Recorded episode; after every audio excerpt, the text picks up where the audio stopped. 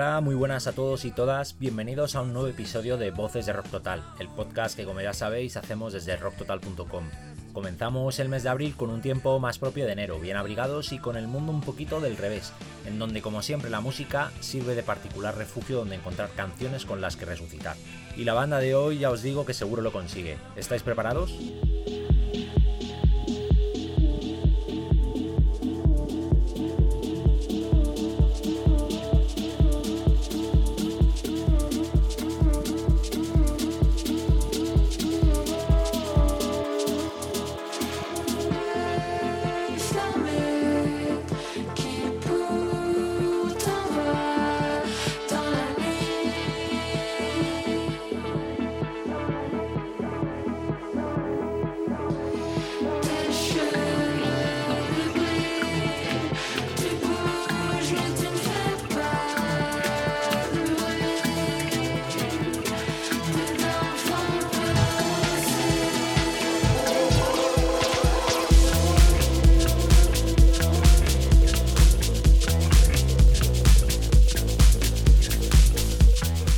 Banda invitada en esta nueva entrega es Velaco, formación vasca en cuyas filas encontramos a los hermanos Villela Beitia, Lore y Yosu, junto a Lander Zalakain y Chris Lizarraga, que se han convertido en una de las grandes referencias musicales a lo largo ya de 10 años de carrera. Con cuatro discos a la espalda, la banda fue precursora al salir del confinamiento y hacer un pequeño tour por territorio nacional en autocines de España. También lanzan una revisión de su último disco, Plastic Drama, llamado Loose Edition, en el que dan nueva vida a los temas de este último trabajo con grandes artistas nacionales e internacionales como Joel de Wolf Alice, Crystal Fighters, Heinz o Del Aporte, entre otros. Nos metemos de lleno con todo ello con su vocalista Chris Lizarraga.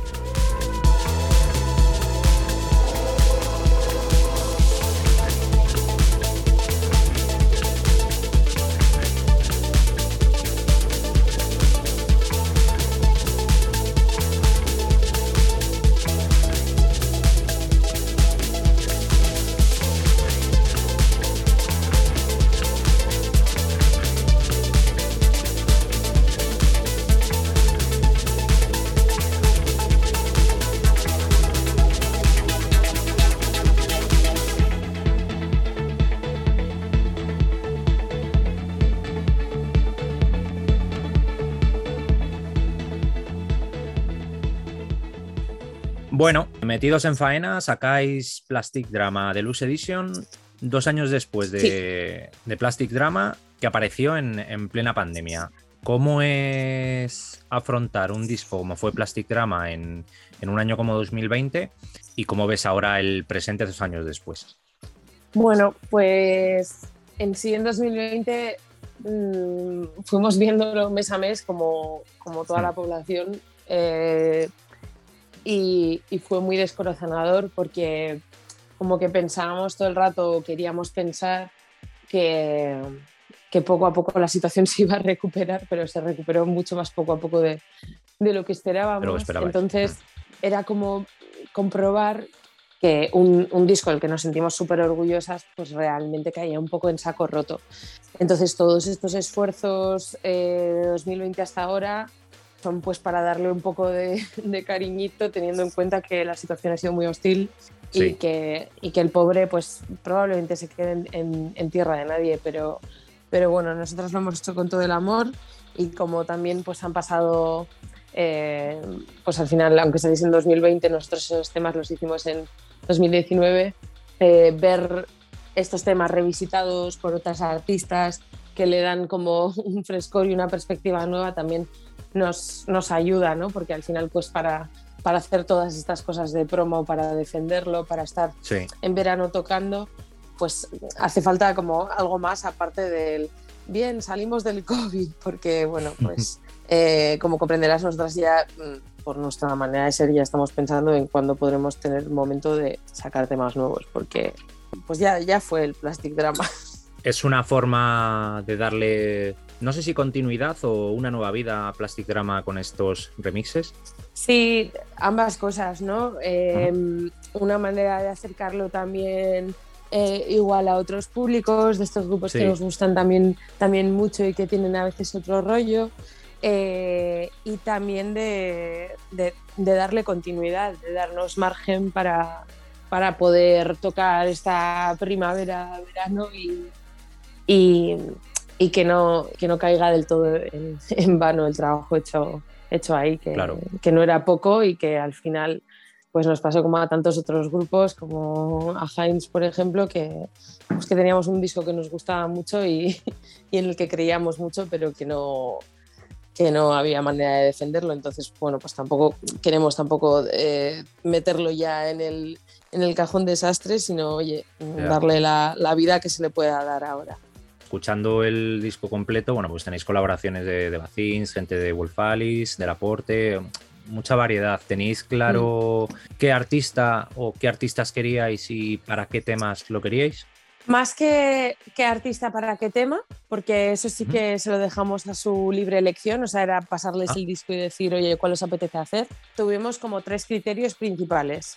Uno, que fuese gente maja, o sea, que gente que nos caiga bien y caer bien lo puedes entender tanto en, a nivel humano como porque hay grupos que de ahí que conocemos como eh, Del Aporte, Heinz o Lore Argárate, o gente que, digamos, admiramos y luego gente que nos haya hecho caso, porque claro, tú puedes estar, eh, o sea, eh, esta persona me encanta, la admiro y encima es majísima, ya, pero esta persona también tiene su vida, su trabajo, sus problemas, pues ahí hay que hacer una criba también de quién, quién está disponible y quién, y quién, puede hacerlo. Y luego ya pues será el decir, mira, pues están estos, cuál os apetece más, porque al final tiene que ser algo que, que al artista le apetezca y con lo que se sienta cómoda. Y nosotras la verdad que estamos súper contentas con, con el, resultado y nos parece, nos parece como muy, muy chulo, muy, muy ecléctico, que al final siempre nos, nos, ha gustado lo ecléctico. ¿La electrónica es parte de vuestra vida? O sea, ¿es algo que os gusta como género musical? Sí, muchísimo, muchísimo. De hecho, em, que ha habido épocas que que estábamos como tan, tan imbuidas por muchos grupos que hacían como música más electrónica que la nuestra, que, que quisimos irnos por esos derroteros, ¿no? Igual más en el, en el Amen o en el Render Minam. Y luego nos dimos cuenta que al final, que como nosotros somos un grupo muy de directo y que nos gusta jugar con los elementos con los que podemos eh, jugar, aunque también recurramos a, a, a secuencias, pues que preferíamos volver a algo como más, más orgánico, más eh, de directo, más, pues eso, más guitarrero. Entonces, volver a darle la vuelta y llevarlo a, la electrónica a través de los remixes, pues nos parecía también pues un juego muy chulo. ¿Tiene cabida en directo esta, o de la gira estos temas? O sea, ¿los vais a llevar tal cual al directo o os, vais a centrar en lo que fue Plastic Drama? En, en directo sí que creemos en, en la virtud de, de, los temas como son en el Plastic Drama para tocarlos, que es un poco para lo que están hechos, que, creemos que, encajan mejor y que a nosotras nos hacen estar muy cómodas y que también es como manera de hacer disfrutar al, público con lo, con lo que es Velaco. Pero bueno, estos remixes también siempre te permiten como de repente darte cuenta que, pues yo qué sé, em, hacen como algunos giros de, con mi propia voz en el remix de Profile Anxiety de Crystal Fighter, que yo ahora de repente estoy cantándolo en directo y aunque la canción sea tal cual como en, la original, eh, de repente pues igual me apetece hacer el giro de voz como, como lo mezcló el Sebastián y, me parece guay.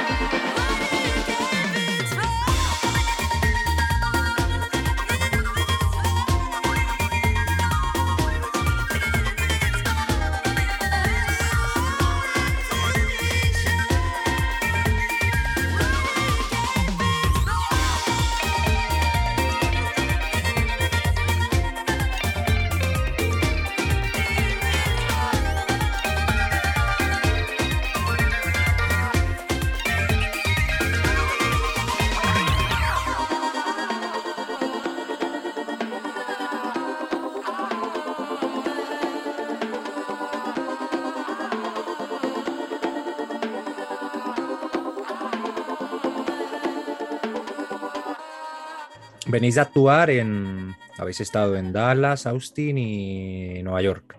Nueva York. Mm, me quedo con que justo en 2020 os pilló el estado de alarma, que estuvisteis que volver corriendo. ¿Ha sido recuperar un poco lo que no pudisteis hacer en, aquel año? Tal cual, porque es que encima eh, aquel año íbamos a hacer el South by Southwest, que se canceló justo antes de que, de que fuésemos.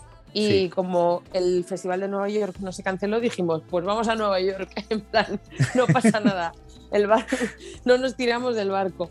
Y, y, efectivamente, en cuanto aterrizamos en Nueva York, dijo Trump, cerramos las fronteras, nos entró todo el cague y estuvimos mm, cada día yendo al aeropuerto porque no nos cogían por teléfono para intentar adelantar el vuelo de vuelta. El vuelo. Hmm. Que decíamos, eh, solo, solo falta que nos quedemos aquí. Y, mm, y ahí pues viviéndolo pues con, con pues un poco con, con, ansiedad, con miedo de, a ver, y a, y a la vez el, el, Festival de Nueva York mm, pues nos adelantaron el concierto para darlo pues un día antes y así dar ese concierto y seguido, nada más darlo, coger el, el vuelo. El, el, vuelo de vuelta.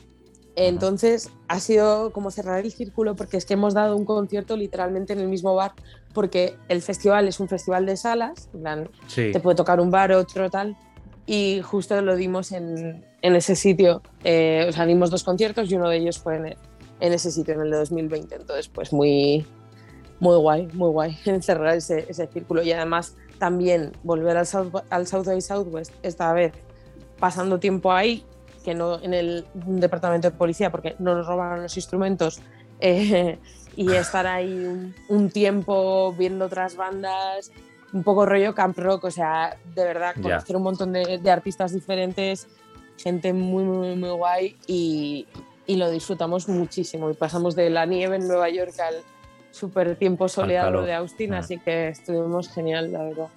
Mm, ahora que hablas de Austin, ¿ya es eh, tiempos prepandemia en directo, lo que habéis vivido allí? Sí, 100%, 100%. ¿no? Eh, el aforo a tope, cero mascarillas, poguitos, pogos de gente maja, incluso, o sea, un avance social, podemos decir. Nada, muy bien, muy bien, muy bien, muy bien en lo que se refiere a Nueva York, bueno, un poco la gira en sí, ¿qué tipo de público ves en, cuando salís fuera en vuestros conciertos internacionales? Y lo digo, eh, es verdad que en Nueva York hay, españoles, pero no sé si, si visteis gente norteamericana o, lo que visteis era público afín a, vosotros. Pues nos encontramos con un poco de todo.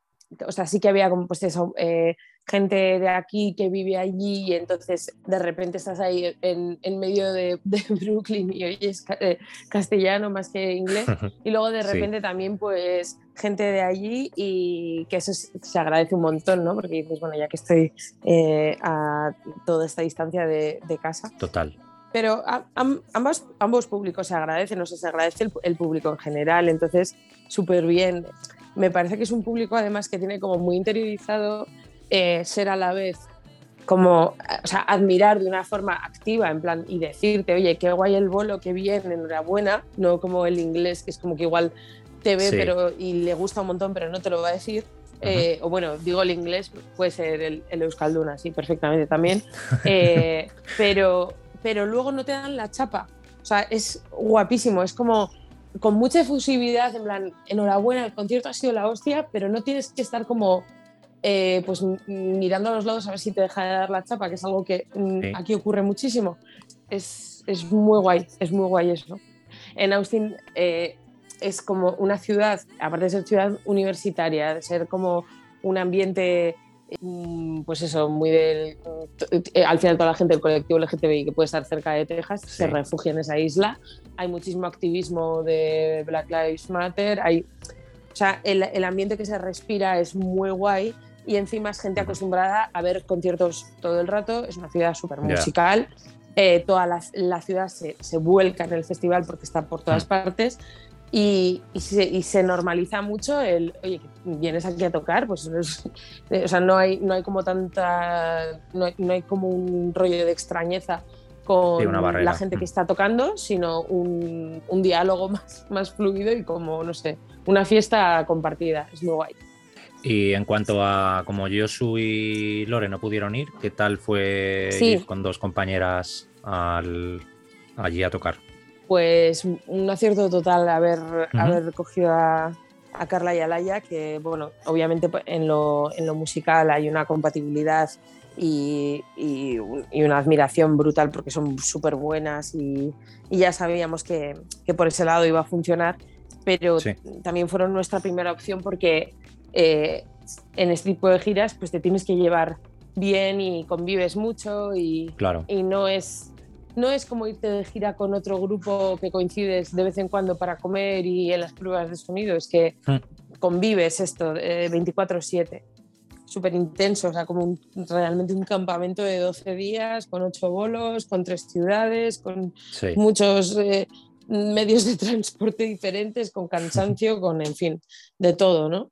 Y ha sido un acierto porque pues, Carla y Laia son eh, dos personas excelentes de, a nivel de calidad humana y hemos estado genial con ellas, hemos estado genial con ellas. La verdad, yo ya las he hecho muchísimo de menos. Estoy en plan eh, diciendo a la Carla a ver cuándo, cuando se viene a Bilbao, que se viene la semana que viene, porque sí, o sea, realmente se genera un compañerismo y un, y un cariño, pero a la vez pues ah. echando mucho de menos a yo y a Lore.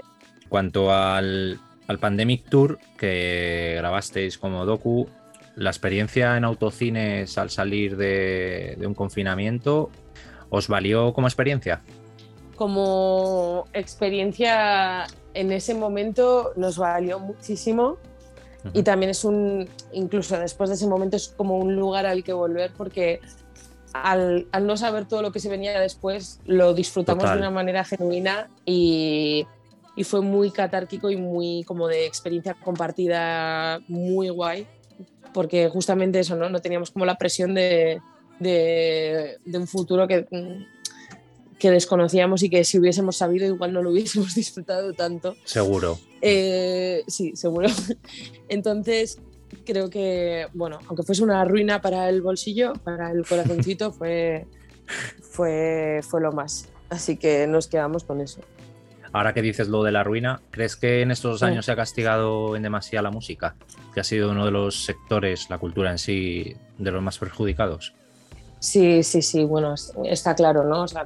es que es, evidente em, la manera en la que se ha, se ha situado como casi el, foco de los problemas, ¿no? En plan, en los conciertos, eh, pues eso, te contagias más que en los trenes, entonces eh, pues hay como, o sea, una cantidad de, restricciones absurdas y además muchas veces como una vuelta a las restricciones después de haber demostrado con creces que no, no era el lugar. E incluso obligando a la gente de la industria musical a ponernos en tesituras de epidemiólogos, de, testeadores, de, en plan, eh, pues eso, pues cuando en, en Barcelona, en la sala Apolo, entre los de mujeres y no sé quién más empezaron a hacer experimentos de bolos para que la gente pudiese, de, o sea, casi, en plan, tenemos que demostrar al, mundo cosas cuando en realidad, o sea, es que, eh, o sea, no, hemos hecho de todo menos nuestro, nuestro curro de verdad. Hemos estado contestando, y esto creo que le habrá pasado a todos los grupos, mensajes de, sobre normas, sobre restricciones, sobre cosas que mm. era como, es que se, nos va de las manos. se nos va de las manos. Es como, sí, sí, muy, muy desagradecido y muy, y muy hostil. Y, y, además parece que tienes como que agradecer cualquier migaja de curro porque, porque es curro frente al, a la nada absoluta y quema, eso quema muchísimo.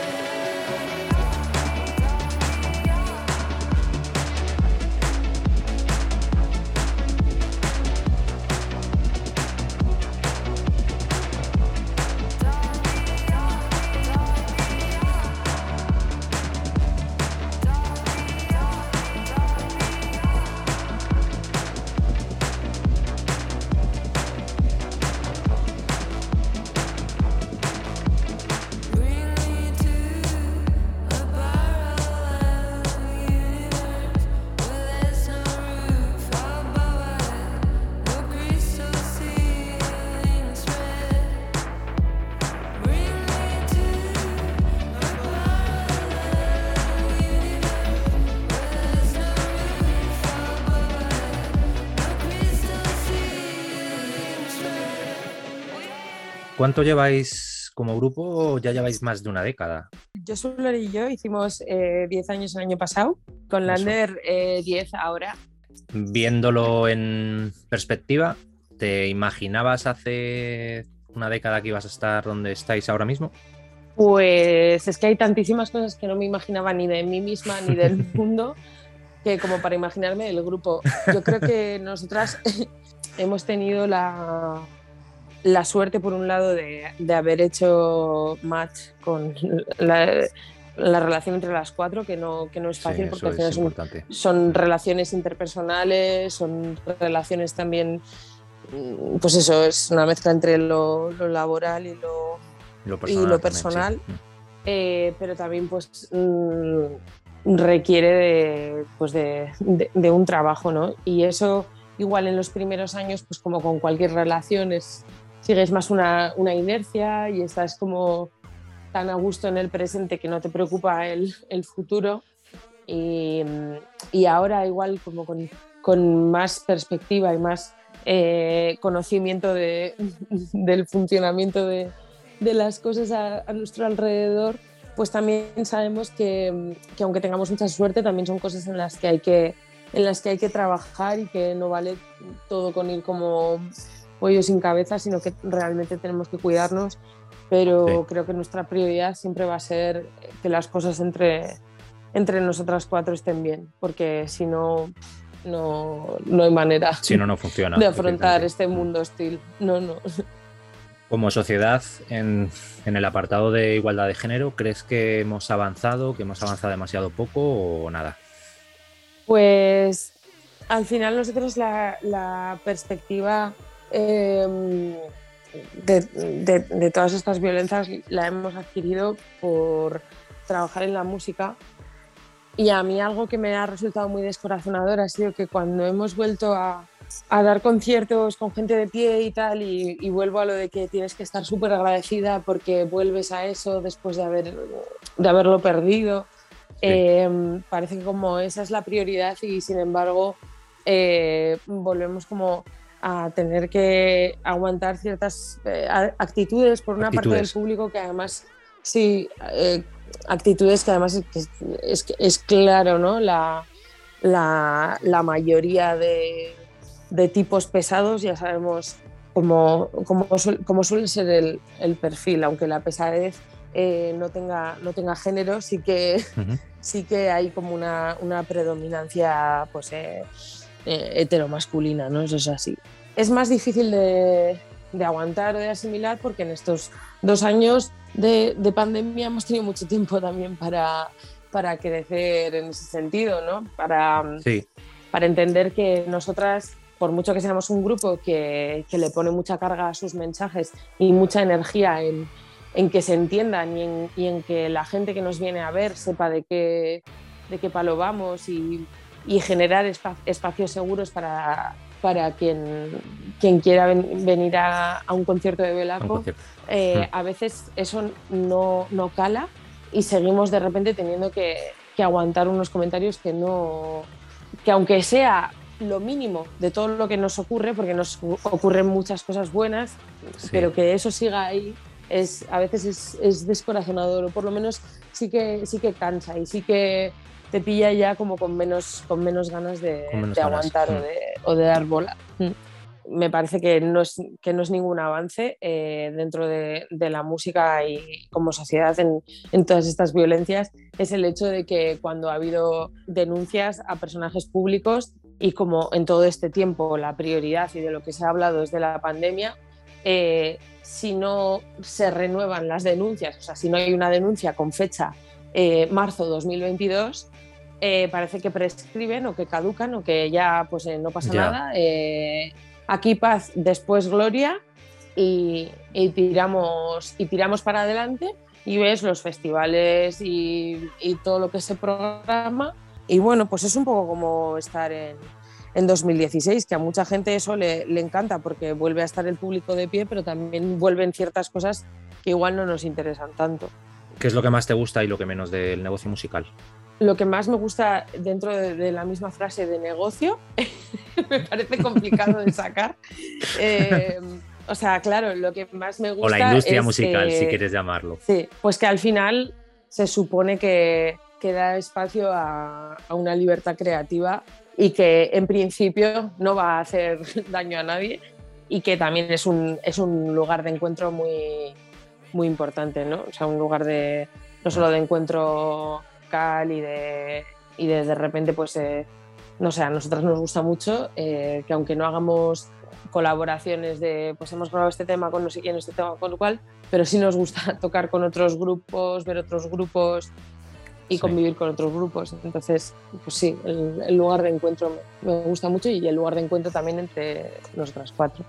Y la comunicación a veces también no verbal, que yo que soy una persona muy cerebral, muy reflexiva y que no me callo, me viene bien también el momento solo musical. Luego también es como que, que con toda la pandemia es, eh, pues para hacer vivir el disco hemos tenido que hablar mucho de nuestras letras y de los mensajes y de tal y hemos acabado hartísimas en plan y estamos como claro. por favor eh, queremos eh, que se hable también de lo musical y no tanto de, de, politizarnos todo el rato y de la parte negativa bueno pues la parte negativa pues está mm, todo lo de entrar en, en competición y, en, y, ser como competitivas entre, entre grupos el, mm. el rollo de, de, tener que estar, de, de, tener que depender de las redes también, que quema mucho. Ya. Estás muy atada. Eh, estás, estás, muy atada, sí, o sea, lo, lo tenemos asumido. Eh, y las redes creo que a nivel usuario y de uso personal y tal traen muchas cosas.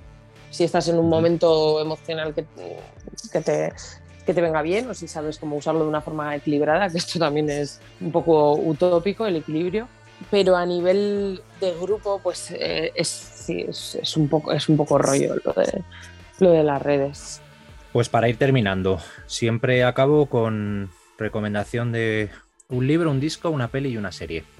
A ver, espera, ¿eh? porque es que me tengo, me tengo que acordar. Vale, sí, película Summer of Soul, eh, que esa sí que creo que tenía alguna nominación, pero que era, eh, es un documental sobre el Woodstock de Harlem en los, en los 60, que fue ¿Sí? increíble, con Nina Ajá. Simone, con... Eh, estaba también Ray Charles, bueno, o sea, uh -huh. estaba um, Stevie Wonder, bueno, bueno, bueno, un pedazo de festi increíble que pasó súper desapercibido porque eh, Woodstock y mientras en Woodstock estaban eh, los blancos hippies poniéndose ciegos a LSD, se estaba haciendo un festival eh, político y social en el centro de Harlem con eh, todo familias, muchísimas reivindicaciones y bueno, o sea, ves ese documental y se te pone la carne de gallina, es brutal. Libro, voy a decir Resistencia bisexual de Lisa Cole porque es mi libro favorito y porque todo el mundo debería leérselo, bisexual o no. Disco, voy a decir el número 2 de Lukiek, porque pues, es el grupo de nuestro Josu Simon y, y, me encanta y, y, es rock en euskera, pero es también experimental y es precioso y tiene sí. un arte súper bonito de Simón Aguirre. Serie, serie, voy a decir Generation de HBO porque tiene mucha, mucha potencia, mucha presencia, euforia y creo que a todo el mundo a quien le guste sus buenas historias LGTBI en contexto jóvenes, pues eh, creo que Generation es como un relato, no sé, muy acertado, muy compensado y muy acertado, uh -huh. sí. Pues esa me la apunto, porque fuera sí que la, la tengo vista, pero esta, esta no. Mm. Te voy a hacer una más. Eh, y hablando de, hablábamos de, del género, eh, Mm, poniéndonos en situación de los Oscars y con toda la movida que ha habido con Will Smith, no sé a ti que, si te produce un rechazo o qué opinión te merece su actitud y sobre todo teniendo en cuenta que además da que pensar porque además su hijo en, en Twitter ese día defendió la actitud de su padre como diciendo eh, así nos las gastamos nosotros o así funcionamos nosotros, lo que deja un poco a pensar que This cómo funciona también en casa. Sí, citó la canción esta del.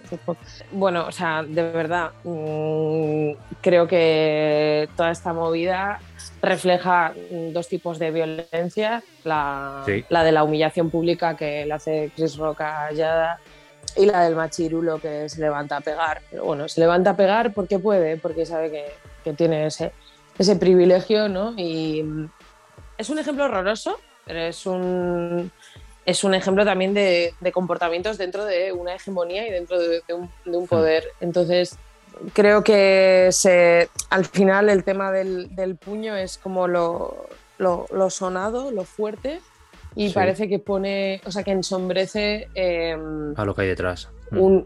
Un, sí, o sea, o sea, quiero decir, es que nunca seré yo quien, quien vaya a defender eh, a Will Smith y me parece incluso más violento como le, grita desde el asiento y cómo lo hace. Eh, o eso, o que, o que se jacte de ello su, hijo, pero me parece como todo, eh, todo en sí dantesco, violento y que hmm. pues hay que dejar de mirar a los Oscars. Es un, un claro ejemplo de bueno, es que tienen que dejar de ser referentes estas personas para, sobre todo para nosotras, en plan que cuánto le importaremos a la gente de, Hollywood eh, y de Los Ángeles lo que, lo que hagamos aquí, pues tienen que tenemos que bajarles de esos, de esos pedestales, ¿no? Porque desde luego no, no pueden ser ejemplos. Pues nada, Chris, muchísimas gracias por tu tiempo. Como siempre, un placer escucharte y espero que, que todo lo bueno que venga sea muy bueno. Pues nada, yo también lo espero y te deseo lo mismo, Miguel. ¿Qué te voy a decir? Muchísimas gracias. Un abrazo, Esqueri Casco. Un abrazo, Agur.